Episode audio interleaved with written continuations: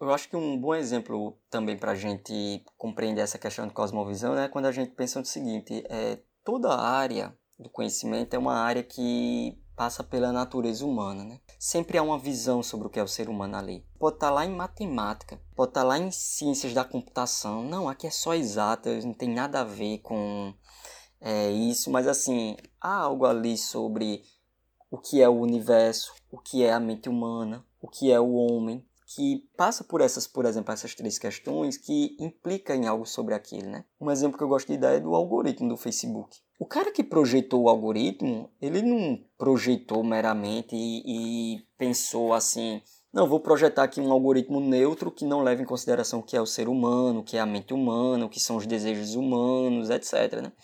Você pega aquele documentário o, o Dilema da Rede é, e vê que o cara que projetou aquele, os algoritmos no Facebook ele projetou com uma intenção, ó, dê ao ser humano aquilo que ele quer. Porque esse é um tempo que ele fica mais tempo conectado e pelo fato dele ficar mais tempo conectado, ele vai ficar mais tempo exposto a propagandas. Mas perceba, ó, a pessoa faz isso com a visão sobre o que é o ser humano, sobre, por exemplo, qual deve ser a nossa relação. A gente tem que ter, ter mais tempo conectado, que é para a gente consumir um determinado tipo de conteúdo, para consumir determinados tipos de publicidade, etc, etc. O algoritmo do Facebook faz isso muito bem, né? É, você fica muito tempo conectado no Facebook, por quê? Porque ele só dá exatamente aquilo que você quer. Né? Os mundos que o Facebook, o Instagram, as redes sociais te apresentam são mundos que concordam com o seu. São Sim, posições que concordam bolha, com né? a sua. É, e é maravilhoso viver dentro de uma bolha, né? Por isso que as pessoas se tornam tão agressivas quando elas saem um pouco da bolha e elas veem que o mundo não é como elas pensam que é. Mas isso Verdade. tem uma visão de mundo por trás. E aí a pessoa pensa assim: caramba, mas isso está tão claro para mim, por que é que as pessoas não pensam igual a eu? Claro, porque você só está vendo coisas que concordam com você, por isso está muito claro para você. Mas a outra pessoa está vendo só coisas que concordam com ela, por isso que a coisa também está muito clara com ela e ela pensa a mesma coisa de você. No final das contas, e isso é resultado de quê? Mais uma vez, uma visão de mundo humanista que programa o algoritmo para nós, enquanto seres humanos, nós termos acesso àquilo que a gente quer mesmo nós temos acesso a, a opiniões que concordam com a gente, para que a gente seja uma máquina de consumo, como muitas vezes a gente é colocado numa certa é, sociedade de mercado, é levado a consumir. Né? Então, quanto mais tempo você é exposto ao consumo, mais você, é, digamos assim, tem uma probabilidade de ir lá e meter a mão na carteira e comprar tal. Então, mais uma vez, tem uma visão de mundo aí por trás, sabe? Tem uma cosmovisão aí que faz com que o cara lá, lá, sabe, lá no Vale do Silício, ele programe o computador para um determinado fim. Então, o cara que programou o, o algoritmo, ele não programou pensando numa virtude do é, peraí, eu quero que as pessoas se deparem com um contraditório. Eu quero que as pessoas se deparem com a possibilidade delas abrirem a mente para elas verem é, questões que discordam da dela. Ele não programou o, o algoritmo para isso. Ele programou o algoritmo para ver outra coisa. E existe uma intenção aí nessa, uma cosmovisão aí, digamos assim, nessa intenção dele. Que volta acaba caindo no final das contas no materialismo, né? Porque toda essa intenção de você uhum. afunilar a, a, esse fluxo de pensamento, de de comportamento da pessoa, é porque você justamente tem uma pessoa totalmente etiquetada, onde fica extremamente fácil o anunciante escolher que produtos vai oferecer para essa pessoa, né? Porque ela já tem todos os atributos aí de, não, ela tem esse, esse, esse gosto, ela lida com esse, esse, esse pensamento, ela tem esse, esse hobby, então você já sabe exatamente qual botão apertar para você entregar o produto que vai vender, né? E, e, isso acaba criando essa sensação de, de concordância, de bolha, de, de grupos e tal. E, e, enfim, é algo que fere completamente a nossa noção, a nossa perspectiva cristã, por exemplo, de, de sociedade, de entendimento, de relações, de ética. Né? Mordomia. Né? De mordomia, exatamente. Então, assim, é, cara, é impressionante, assim, como, como. Sabe uma coisa bem interessante, assim, que, que eu observo?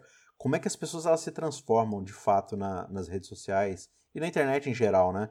Às vezes eu estou gerenciando as, as, redes sociais do, da Novo Tempo, de alguns programas e também os canais do YouTube. É impressionante a capacidade de alguns cristãos de deixar certos comentários, por exemplo, em vídeos do YouTube, que você não falaria com alguma pessoa que você considera frente a frente. Né? Eu já vi gente uhum. falar assim: ah, esse cara é ridículo, ele é muito ruim e tal, e não sei o que lá, e bababá. Não tem assim, é um produto que está passando na televisão, não é um ser humano com, com família, com, com a imagem de Deus, não. Ele é só um produto do seu consumo que não está atendendo às suas necessidades mercantilistas, né? Porque você passou a enxergar tudo isso como algo materialista, né? Algo que, assim, se você tivesse frente a frente com aquela pessoa, você não falaria essas mesmas coisas, né? Já vi cada comentário absurdo, assim, que você fala assim, gente, essa pessoa tem noção do que ela tá falando, de como ela tá se portando, mas você não tá vendo um rosto, você não tá vendo uma pessoa. Você tá vendo só um bem de consumo, né? Essa é uma coisa que impacta, por exemplo, diretamente as minhas aulas e a minha disciplina de filosofia, né? Porque geralmente, quando eu, é, eu entro na sala de aula, no primeiro dia de aulas, sempre acontece isso, né? Aí o aluno se vira e diz: a gente vai usar filosofia para quê? No mercado de trabalho. Filosofia é a nova seno, cosseno e tangente. É. o, que, o que é que a gente vai fazer com filosofia? É, tem que ter uma utilidade, tem que ter um, uma utilidade prática, etc. E isso também é fruto de uma cosmovisão. Que as coisas só têm valor na medida que a gente pode fazer um uso prático delas. É, que vai contra a, a visão de mundo cristão, porque a visão de mundo cristão diz que Deus criou um mundo onde existem coisas que têm valor por si. Deus, Deus colocou, por exemplo, o ser humano como algo valioso. Deus colocou a verdade, a verdade é algo valioso, a beleza é algo valioso, o amor é algo valioso. Então, essas coisas não têm valor por causa do uso que a gente pode fazer delas. Essas coisas têm um, um valor intrínseco e esse valor intrínseco foi dado pelo Criador. E isso é interessante por quê? porque na visão de mundo materialista que a gente vive, isso é completamente ignorado as coisas só têm valor à medida que eu posso aplicar elas, que eu posso fazer um uso delas, que eu posso utilizar. Porque aí, assim, você, esse negócio de verdade aí de vocês filósofos, vocês ficam muito na teoria e tal. Eu, eu, quero, eu quero que traga aqui pro chão. Sabe, eu quero fazer, saber um uso que eu posso fazer disso, certo? Mas onde é que isso vai se aplicar quando eu estiver conversando? Onde é que isso vai se aplicar no, no mercado de trabalho? Aí é interessante que as pessoas não veem como é que elas saem aplicando isso, essa ideia maluca, porque assim, ideias têm consequência, né? É, a pessoa diz isso, aí ela pensa que isso fica só no nível teórico. Mas ela começa a olhar para o casamento dela e ela não vê que o casamento deveria ter um valor intrínseco, sabe? Ela começa a olhar para o casamento dela e começa a dizer: peraí, mas que uso está sendo feito aqui? Peraí, eu estou perdendo aqui, né? E começa a calcular em termos de capital, né? Peraí, eu, eu, eu é que estou perdendo nessa relação. Do que, que eu estou abrindo mão? Tô... Quais os prejuízos que eu estou tendo? É, eu tô deixando de tá me satisfazendo? É, é, então, ó, nesse negócio de ganho, ó, ó, o uso que eu estou fazendo é muito pouco o usufruto que eu estou fazendo, quanto eu tenho que me doar, então é, é melhor acabar com essa bagaceira aí. As pessoas pensam que isso fica lá na filosofia, que isso fica lá na cosmovisão, etc. Mas é, ela aplica isso, sabe? Aí ela olha pro filho dela e, tipo, o, o menino quer fazer música, quer fazer história, quer fazer, sei lá, coisa que não dá dinheiro, né? Filosofia e tal. Aí é, ela olha e, e, tipo, não, meu filho vai fazer é, medicina. Então, a, as profissões são escolhidas não de acordo com a contemplação dos dons naturais que Deus deu às pessoas, né, dos talentos naturais. Mas, assim, de acordo com, com o que é que ela pode gerar financeiramente para a sociedade. E basta você ver, tipo, a reação das pessoas. Quando diz assim, nada contra médico, né? É, mas, assim, passou em medicina ou em direito e passou em filosofia. Passou em filosofia é A, passou em letras é A, passou em música é A. Mas assim, passou nessas que tem uma volta em termos de mercado, então aí você valoriza. Mas perceba, você está raciocinando em termos de mercado. Você está raciocinando em termos materialistas. Você ensina as crianças a, a, raciocinar assim, em termos materialistas. E aí a criança vai ao mundo achando que as coisas só têm valor a partir do uso que elas podem fazer. E aí elas pensam isso para amizade. A amizade só tem valor a partir do uso que eu posso fazer. Porque, peraí, é, quem é que está ganhando aqui? Quem é que está perdendo aqui? Né? Na relação, você, você pega hoje, aí abre o aplicativo Tinder, aí você escolhe uma pessoa como você escolhe um produto da Amazon. Uhum. É, é, e a pessoa não vê que acha isso tranquilo, normal tal. Então, mais uma um vez. idoso, né? né? Qual a utilidade de um idoso? Isso. Hoje tem um problema com as próximas gerações, né? Elas morrem de medo. A próxima geração que vai ficar idosa, né? Por quê? Porque quem vai cuidar deles? Porque eles uhum. são, entre aspas, um peso, né? Um peso por quê? Porque eles não geram é, é, algo economicamente. Você vê como é que a sociedade trata, por exemplo, uma mãe. Tipo, se você é mãe, você acabou sua carreira. Por quê? Porque é, você não vai é, gerar, em termos de valor financeiro, algo para a sociedade. Então, você ensina as pessoas a pensar tudo em termos de, é, o que é que eu vou ganhar com isso? Que uso eu posso fazer? Né? E você pensa que isso é só uma coisa que ficou lá na filosofia. Professor, eu vou aplicar isso em que na minha vida? Mas que uso eu vou fazer? Mas é, é algo que meu, meu filho, se você perguntou isso lá na filosofia, é porque é algo que tem aí na sua cosmovisão. Uhum. Se é o que tem aí na, na sua cosmovisão, então, se faz parte da sua cosmovisão, você vai ver o mundo assim, você vai sair aplicando as coisas assim. E a pessoa não se dá conta de que ela ecoa pensadores que ela nunca leu, mas que eles uhum. estão aí, né, propagando suas ideias por meio de, de vários meios, independentemente se você leu ou não, essa questão mesmo, né, que eu falei de Jean-Jacques Rousseau. O homem nasce bom, a sociedade que o corrompe. Você pode não ter lido uma única linha de Rousseau, mas isso vai influenciar na forma como você educa seus filhos, na escola que você escolhe, né? Vai influenciar em uma série de coisas, mesmo que você não tenha é, uma adesão intencional aquela cosmovisão, né? Você pega questões das, das discussões progressistas hoje, né, das, das coisas que são mais estão é, mais em pauta em relação aos costumes, como por exemplo o aborto, né? Se você for pensar dentro desses moldes de cosmovisão, o aborto uhum. ele é uhum. completamente utilitarista e materialista, né? Uhum. Você deu o exemplo do casamento, você pensa também no aborto, né? Tipo, se você compara, por exemplo, as mesmas funções de um idoso e de um feto, você vai chegar quase à mesma conclusão, né? Tipo assim, se, se eu posso sacrificar a vida de um feto porque ele está interrompendo minha vida, ele está me gerando um tipo de trabalho que eu tenho que me sacrificar, que eu tenho que abrir mão da minha vida, e você pega um velho, um idoso que precisa de cuidado, é basicamente a mesma coisa, né? Então, assim, se a gente pode discutir aborto, por que, que a gente não pode discutir eutanásia? Por que, que um é imoral e antiético, o outro não é?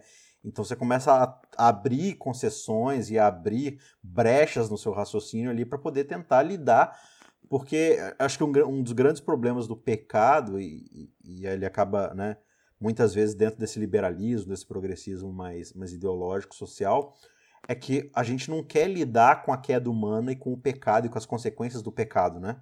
Quando um pecado que a gente comete, ele gera consequências, ao invés da gente lidar com as consequências, a gente abre mais comportas para dar fluxo e vazão a essas consequências, gerando mais consequências, né? Então, por exemplo, você volta lá atrás no, no movimento hippie, no sexo do amor livre, que tem um boom de relacionamento onde você tira a castidade, você tira o propósito social do casamento e das relações né, monogâmicas e tudo mais, e aí você abre a promiscuidade para gerar muitos filhos fora do casamento, por exemplo. Ah, vamos voltar para o casamento? Não, vamos liberar o aborto, né? Você criou um problema, uhum. como é que você vai resolver esse problema? Não, agora a gente vai criar um segundo problema. E aí vai. E, e se você pensa assim, por exemplo, né? É, o que eu vou falar agora acho que até é um pouco absurdo, alguns podem se chocar, mas eu estou falando de forma irônica dentro do pensamento das consequências lógicas dos raciocínios que a gente não faz, desconstruindo mais uma vez. Você pega, por exemplo, o racismo. Racismo é você tratar uma raça ou uma, né, um grupo de pessoas em detrimento de uma outra. Então, o exemplo mais clássico que a gente tem, uh, eu não sei nem se eu posso chamar um negro e um branco de raças, mas geralmente é assim que a gente costuma se referir. Né? Então, uhum. você tem a raça negra, que não é o grupo de, de pagode, né? você tem a raça negra, você tem a raça branca, beleza. A sociedade ela vai dizer que ambos são iguais. Ambos têm os mesmos direitos, têm a mesma dignidade, o que eu concordo, porque a cosmovisão diz que todo ser humano é imagem e semelhança de Deus. Sabe quem é que não concorda com, essa, com esse tipo de pensamento? O materialismo evolucionista, né? o naturalismo evolucionista.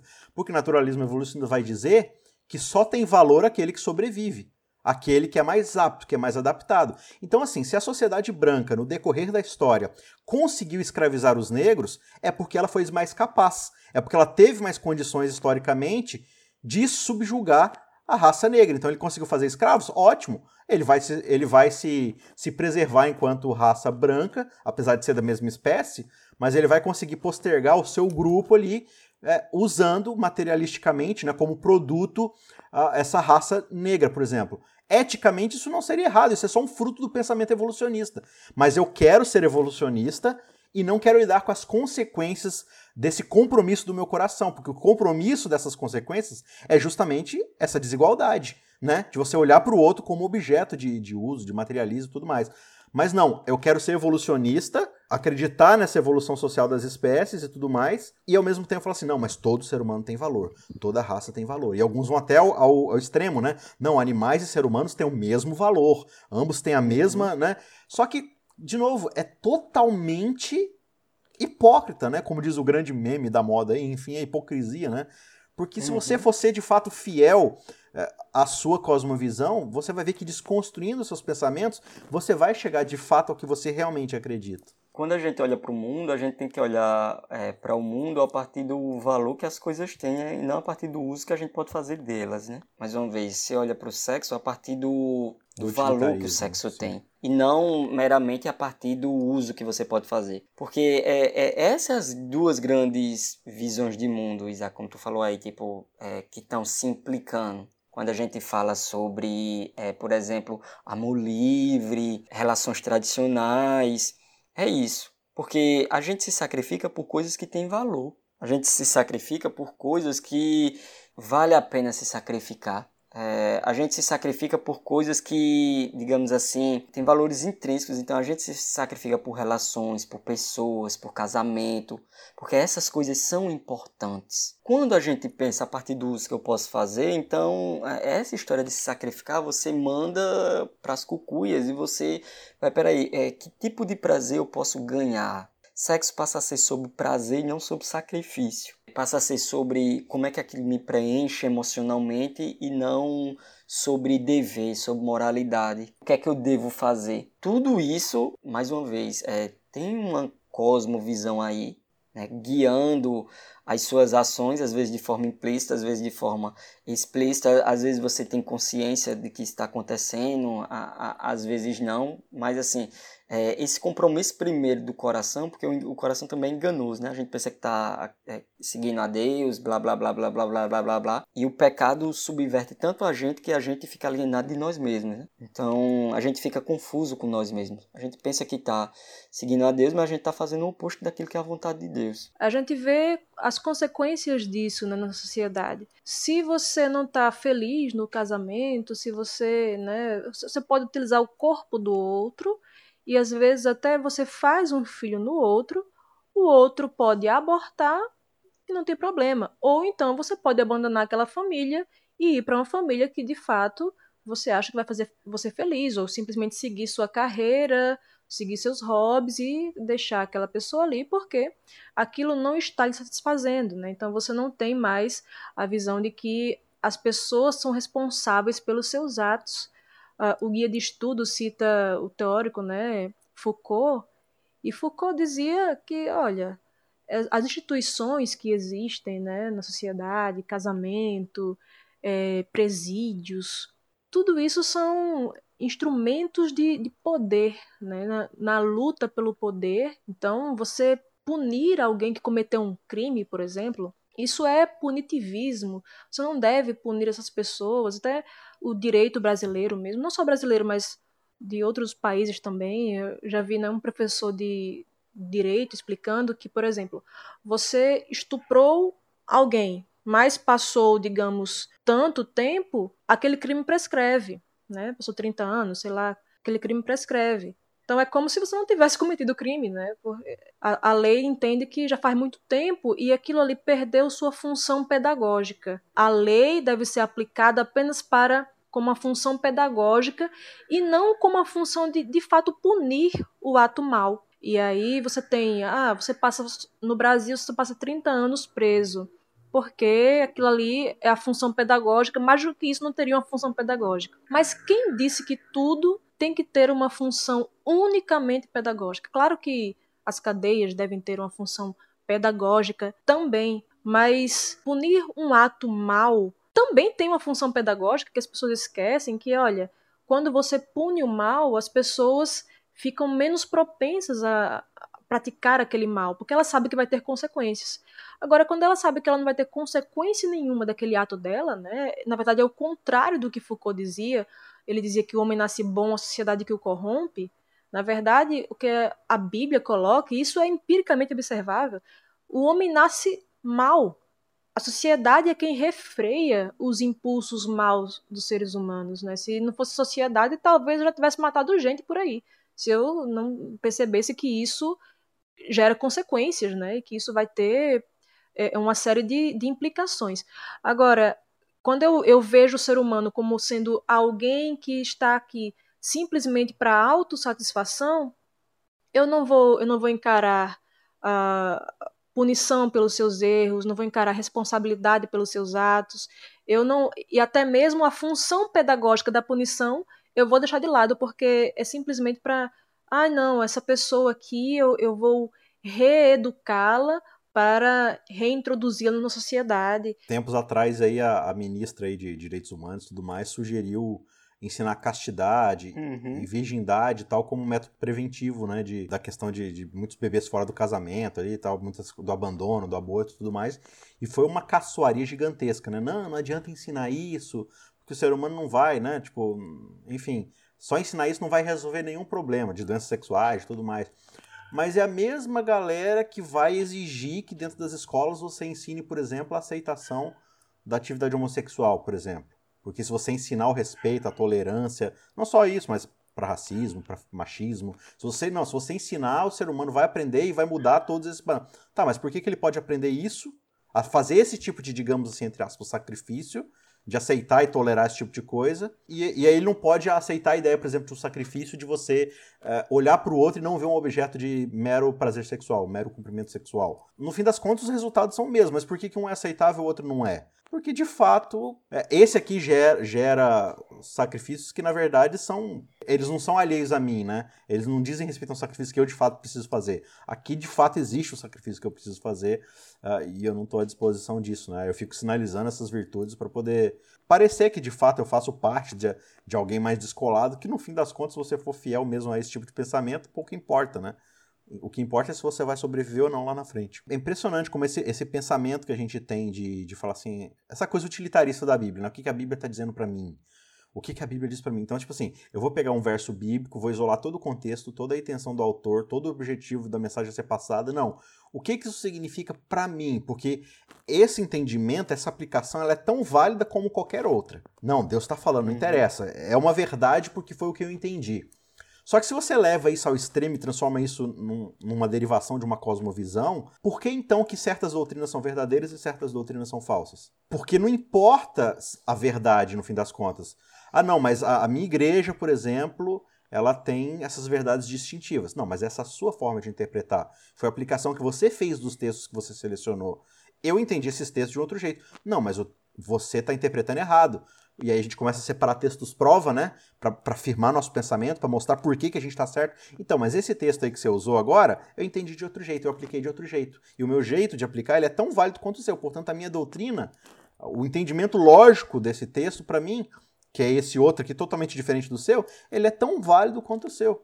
E aí a gente entra nessa ciranda de relativismo sem entender. Então, assim, parece uma coisa pequena, né? Parece uma um risco, uma rachadurinha inofensiva, você fala assim: ah, não, é, não tem problema nenhum eu interpretar esse texto para mim do jeito que eu quiser. Mas aí, se você vai seguindo a ranhura ali da represa, isso vai gerar um perigo muito maior depois na hermenêutica, ou seja, nessa questão da interpretação bíblica ali, que vai ter essas derivações. Então, acho que muito dessa questão do, da cosmovisão também, a gente não pensa nas derivações lógicas das nossas escolhas, né? Tanto para frente, na raiz da questão, quanto no que isso vai gerar depois nas, como efeito dessas nossas escolhas. Né? Tem gente que até fala assim, né? Ó, oh, esse texto aqui, quando você mostra para ela que aquele texto não tá falando aquilo, né? Aquele texto bíblico não tá falando aquilo que ela pensava que falava, ela diz: "Ah, mas eu vou continuar usando porque é convincente para mostrar aquela pessoa que eu estou explicando a Bíblia para ela, para provar um aquele ponto. Né? Exatamente. Uhum. Ela sabe que não está falando, o texto não está falando aquilo, mas como ela está usando aquele texto para defender uma verdade, né? Então eu posso utilizar esse texto mesmo que eu não esteja falando disso. Se aquilo que eu estou falando é uma verdade, então vai estar em outra parte da Bíblia. Eu não preciso distorcer um texto para né, fazê-lo ser convincente pra, com relação a algum outro assunto que ele não está tá tratando. Só que a pessoa utiliza isso, né? É, é um, simplesmente pragmatismo. Ah, porque isso dá certo. Utilizar esse texto dá certo para convencer a pessoa sobre determinado ponto não importa o que, que a Bíblia diz. Eu, eu acho que eu, eu, sou mais sábia do que a Bíblia. Né? Eu, eu, tenho um ponto de vista e a Bíblia, se quiser, que me acompanhe. Hum. Na verdade, grande parte dos cristãos, é, às vezes, quando a gente menos espera, a gente mesmo está pensando assim. Né? Por isso que é, é, uma renovação diária da mente. A gente tem que estar tá uhum. o tempo todo olhando, sondando nosso coração, pedindo para Cristo sondar nosso coração, para ver aquilo que não está em conformidade com a cosmovisão cristã, com o senhorio de Cristo sobre todas as áreas da vida. Se Cristo é Senhor sobre, sobre a minha vida, eu vou pensar duas vezes, três, quatro, cinco vezes antes de compartilhar a notícia, sem saber se, será que isso aqui é verdade, se a notícia é verdadeira ou se é falsa. Aí a pessoa pensa, ah, mas ela é, fala contra o candidato que eu não gosto. Eu vou compartilhar, porque né, não preciso checar tão bem, porque ela fala contra aquilo que eu, que eu já acho abominável, então não preciso checar. Então, tudo isso aí tá, tem uma visão de mundo por trás disso, né? Que é a visão de mundo utilitarista, do pragmatismo, daquilo que dá certo, daquilo que vai é, ao encontro da, dos meus desejos. Então eu, eu, penso que o mundo está aqui para satisfazer os meus desejos, ainda que eu prejudique outras pessoas. E, e aí, é, ah, não estou prejudicando tanto assim. Ah, porque eu, eu tinha uma vontade de simplesmente tirar essa pessoa do poder e colocar essa outra pessoa aqui, que para mim é, é, o epítome de to todas as virtudes. Né? Então, assim, ela acha que ela tem uma boa intenção, se ela tem uma boa intenção, os fins justificam os meios. Para finalizar, então, tem, tem, um ponto assim, que é, que, é, importante a gente frisar, já que a gente está falando que existe, se existem cosmovisões, existe de fato uma cosmovisão cristã. Né? E claro que o cristianismo ele tem variações, principalmente dentro do, do, do protestantismo, né? Você tem doutrinas diferentes ali, mas na maioria delas estão debaixo do mesmo guarda-chuva, né? Se tivesse uma base uhum. que a uhum. gente deveria colocar assim, qual seria, né? Você vê lá, por exemplo, em Romanos no capítulo 1, Paulo ele vai trabalhar muito sobre a questão de por que o ser humano é do jeito que é, né? Para estabelecer as bases ali de como o evangelho deve funcionar. E aí ele vai falar, né, que Deus ele se revelou na, na criação do mundo, né? Ele deu provas para a gente formular uma cosmovisão a respeito de quem ele é e a gente escolheu não abraçar essa cosmovisão, né? Então ele vai dizer que o ser humano ele acha-se mais sábio do que Deus, ele troca uh, o criador de tudo pela criação, pelos animais, pelos retos, ele faz imagens para si, né? Ele se julga muito mais esperto, então ele vai tomando é, certas decisões ali, mesmo conhecendo a Deus, ele não glorifica, não coloca como Senhor. Isso gera aquilo que a gente chama de queda, né? E é interessante que a queda acontece justamente nesse lance de, dessa des, desse desvio da cosmovisão. Porque quando você estuda o caráter de Deus de amor, de entrega, como a gente falou bastante no primeiro episódio dessa série, você vai perceber que Adão e Eva justamente iniciam um novo tipo de pensamento que é o da autopreservação, né? Que é do individualismo, não é mais esse coletivo, essa, esse um só corpo, né? Uma só carne, não. Agora é o homem e a mulher, são coisas separadas. Existe essa ruptura e tal. Então, a partir desse pensamento, assim, quais são os pontos principais que a gente consegue enxergar que definem uma sólida cosmovisão cristã? Geralmente a gente pode ver qualquer cosmovisão a partir de uma narrativa básica, né? Criação, queda e redenção. Alguns autores colocam quatro, né? Criação, queda, redenção, consumação. Toda cosmovisão você pode enxergar a partir desse óculos. Na cosmovisão cristã, Deus é o Criador. As coisas não surgem por acaso, nem é obra da mente humana. Deus é o Criador. Deus está por trás da criação. A criação é boa. As coisas na criação têm valor. Mas essa criação, ela está danificada Tipo, ela caiu, o ser humano caiu, e, e essa queda não é fruto de algo que está dentro da criação, porque a criação é boa, o homem é bom, a mulher é, é bom, esse é o veredito de Deus. É, então, por que que cai? Cai por causa de, dessa inclinação no coração humano de colocar é, ele em primeiro lugar acima de todas as coisas, né? É daí que provém toda a maldade, toda a perversidade, etc. Né? O que vai diferenciar a cosmovisão cristã de outras cosmovisões, porque as outras sempre vai tentar botar na, na criação de Deus, na estrutura da criação, o problema do, do ser humano. Então, o problema do ser humano é a, sei lá, a propriedade privada. O problema é a desigualdade. O problema é que falta liberdade para o ser humano. E o problema é X, o problema é Y. É claro que essas coisas são problemas, né? Mas assim, é, não é um problema fundamental. Você corrige essas coisas e ainda vai ter maldade, vai ter perversidade, porque, como Jesus disse em Marcos 7, né, do coração o homem que procede a, as coisas terríveis que tem no mundo. Então, esse homem, ele degenerou, ele caiu e é do coração dele que provém toda impiedade. Mas Cristo, ele tá para redimir, né? E Cristo se sacrifica por sua criação. Cristo se sacrifica por suas criaturas. Cristo se sacrifica por homens e mulheres, né? Então você tem aqui criação, queda e redenção. E um dia Cristo vai fazer tudo novo, né? É, e a criação vai retornar aquilo que era no seu começo. Aí você pega outras cosmovisões, a mesma coisa, né? Eles acreditam que existe uma criação. Eles acreditam que a partir de um momento onde você teve propriedade privada, onde você teve uma limitação de uma certa liberdade, houve uma queda. E você redime as coisas, como é que você redime? A partir do momento em que, é, ó, tira a propriedade privada que o problema do mundo se acaba. É, tira esse negócio de gênero homem-mulher que o problema do mundo se acaba. Tira é, esse negócio dessas diferenças aí que o problema do mundo se acaba. Sabe? Tira qualquer tipo de desigualdade que o problema do mundo se acaba. Eles acreditam que o problema está na estrutura da criação. E você corrigindo isso, você corrige o mal que há no mundo. E por isso que eles estão dispostos a fazer qualquer coisa é, para sacrificar, porque toda redenção exige sacrifício. Então eles estão propensos a fazer qualquer coisa que tenha um sacrifício para corrigir esse problema do mundo, porque você tendo aquele sacrifício, você corrige o problema do mundo. É, o cristianismo também fala em sacrifício. Agora, qual é a diferença? É que no cristianismo, Deus se sacrifica pela gente. Agora, é, essas outras visões, eles querem sacrificar algo da criação querem sacrificar uma distinção da criação, querem sacrificar uma diferença dentro da criação, querem sacrificar é, estruturas naturais dentro da criação ou, o próprio ser humano. Então, mate as pessoas que pensam daquele jeito e aí vai ficar tudo beleza como a gente pensa. É, não importa Isaac, qual visão de mundo a gente pega. Vai estar lá criação, queda, redenção e um dia vai ter a consumação final. Né? É, isso fica muito claro no pensamento marxista, mas isso fica muito claro também no pensamento liberal. Isso fica muito claro se você pega qualquer pensamento e você vê esses mecanismos. Porque no final da, das contas está esse problema do pecado que você falou, né? O homem tentando se salvar. Então o coração humano é que dá origem a essas, essas, essas visões de mundo pervertidas sobre a realidade. É, todas essas cosmovisões são simulacros da fé cristã. Elas têm a mesma estrutura, mas elas substituem esses elementos né? A, criação foi uma criação materialista, por uma evolução né, cega e tal.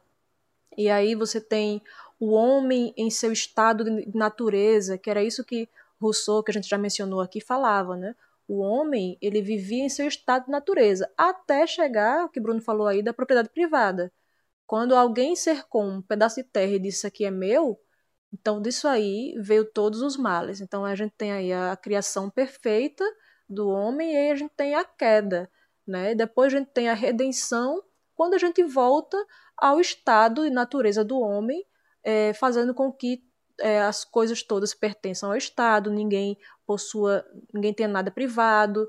Então, tudo isso aí é uma tentativa do homem, como a gente falou no outro episódio, uma tentativa do homem voltar à situação edênica, né? Mas como Deus colocou guardas no jardim, Deus não, não permite que o ser humano volte a esse estado original, e isso também não é lógico que ele volte a esse estado original se a gente não tem a mesma cosmovisão que permite que esse estado exista, né? esse estado original de, de bonança, de felicidade edênica. Né? E a gente vai ter as cosmovisões que vão. É, a gente já falou aqui sobre isso, né? um pensamento de um, de um filósofo chamado Eric Voegelin, que ele falava de uma imanentização do escaton. Então, escatológico, né, escaton é aquilo que está no futuro, mas eu tento imanentizar isso, trazer para o agora, para o aqui, aquilo que é futuro, aquilo que eu só vou conseguir na consumação de tudo. Então, ah, eu, eu se eu abolir propriedade privada, se eu acabar com o machismo, se eu educar bem as pessoas, as pessoas então vão viver um estado de, de bonança é, próximo ao Éden. Só que isso, mais uma vez, é, é o ser humano tentando cozer folhas de figueira para si, ele, utilizando a habilidade que Deus colocou nele de né, a habilidade cultural de transformar a natureza e achar que ah, tudo de bom vai estar na, na medicina, nos avanços tecnológicos. É, a gente vai ter uma realmente algo melhor, uma perspectiva de vida quando sair a vacina para o Covid. Claro que a gente espera que saia essa vacina, claro que vai ser maravilhoso quando sair. Agora a questão é eu achar que tudo na, na humanidade depende da, da medicina encontrar uma vacina. Depende do ser humano encontrar um sistema político, econômico que faça com que as pessoas voltem à bonança edênica, né? Mais uma vez, é, é, são as cosmovisões militando pelo terreno da nossa mente. Né? A, a cosmovisão divina, e aí agora a gente parte um pouco mais de uma ideia mais adventista, que, que fala a respeito do, do grande conflito, né? Da ideia do caráter de Deus sendo colocado sob julgamento, né? Sob uma acusação de Satanás, de que Deus ele é opressor, Deus ele exige que seja feita a sua vontade por causa da sua força, por causa do medo, da coerção. E o tempo todo Deus está tentando mostrar para nós é, que ele trabalha, na verdade, com convencimento, com amor, com a entrega, né? Só que aí é que tá, quando você tem um Deus soberano, é, que ele é o criador de todas as coisas, e ele, e ele demonstra sua ética a partir de quem ele é, isso é uma coisa, né? E, e, ainda assim, sendo tudo isso que ele é, ele não trabalha com a coerção, ele trabalha com convencimento, né? A, a partir do seu sacrifício e tudo mais. Quando a gente fala dessas com, é, cosmovisões mais humanas, é justamente o oposto. Você está citando aí esses exemplos, né? Como o marxismo, o próprio capitalismo mais utilitarista, mais pesado mesmo, um liberalismo, um progressismo e tudo mais. Cada um tem sua visão redentiva de retorno ao Éden por conta própria. Nenhuma se submetendo ao senhorio divino, né?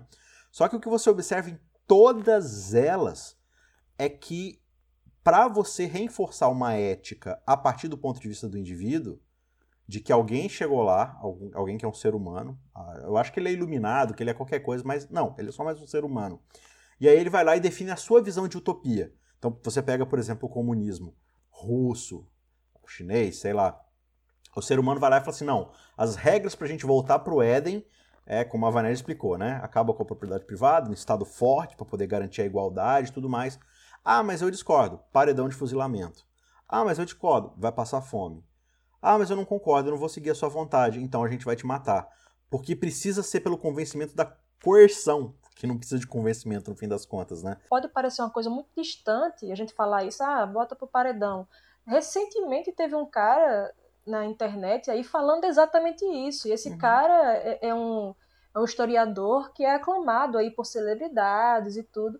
E ele tava falando isso, olha, se você tem uma visão de mundo liberal, você para mim você tem que ser extirpado mesmo. Ele tava falando isso literalmente, você tem que ser morto, porque uma isso boa aí... bala, uma boa cova, né?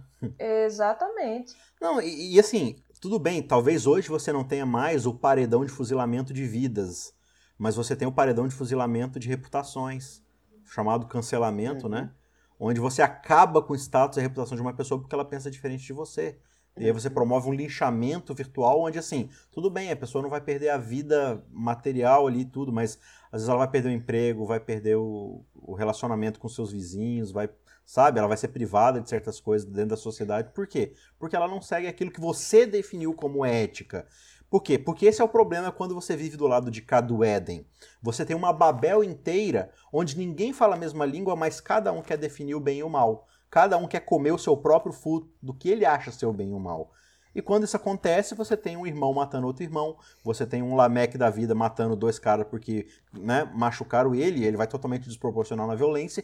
E essa é a geração do lado de cá do Éden, né? Onde cada um tenta se preservar, impondo a sua própria sabedoria, mas como Paulo fala em Romanos, achando-se sábios, tornaram-se completamente loucos. E aí qual que é a consequência disso? Deus os entrega às consequências de fazerem as suas próprias vontades, né?